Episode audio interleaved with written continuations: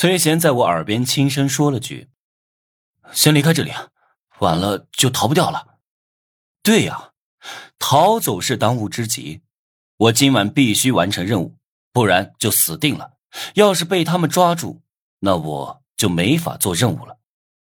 但是我还是不相信陈思涵做的那么绝，抱着最后一丝侥幸，问他是不是提前报警了。当然报警了，你做出这种事儿，必须让警察教育你。陈思涵面无表情，太绝了！你为什么这么对我？亏我还觉得你是真心对我的，自作多情，自作多情啊！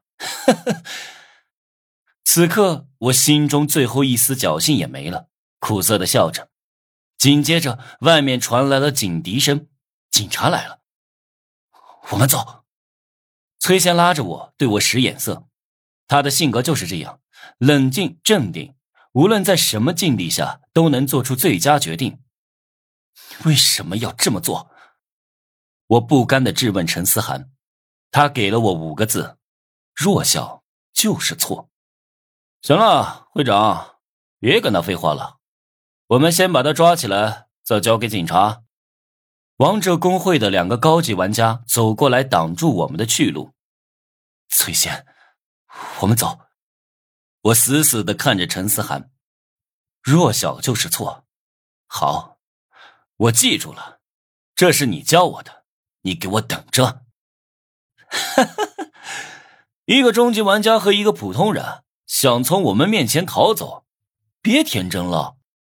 两人狞笑着包围过来。面对危险的情况，崔贤不慌不忙的拿出一个银色的金属质地照相机，咔嚓一下给陈思涵他们三个玩家拍了张照片。都拍进去了没？我紧张的问崔贤：“哦，三个玩家都在相框里，那清晰不？你在质疑我的摄影技术？怎么没把他也拍进去啊？”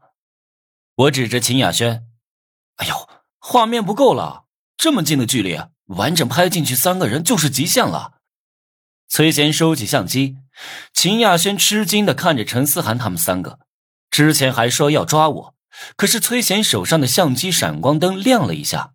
他们的身体就顿住了，最震惊的就是陈思涵，他只感觉一阵白光闪烁，紧接着自己就动弹不得，就连眼睛都没法眨，像是冰棍一样被冻住了。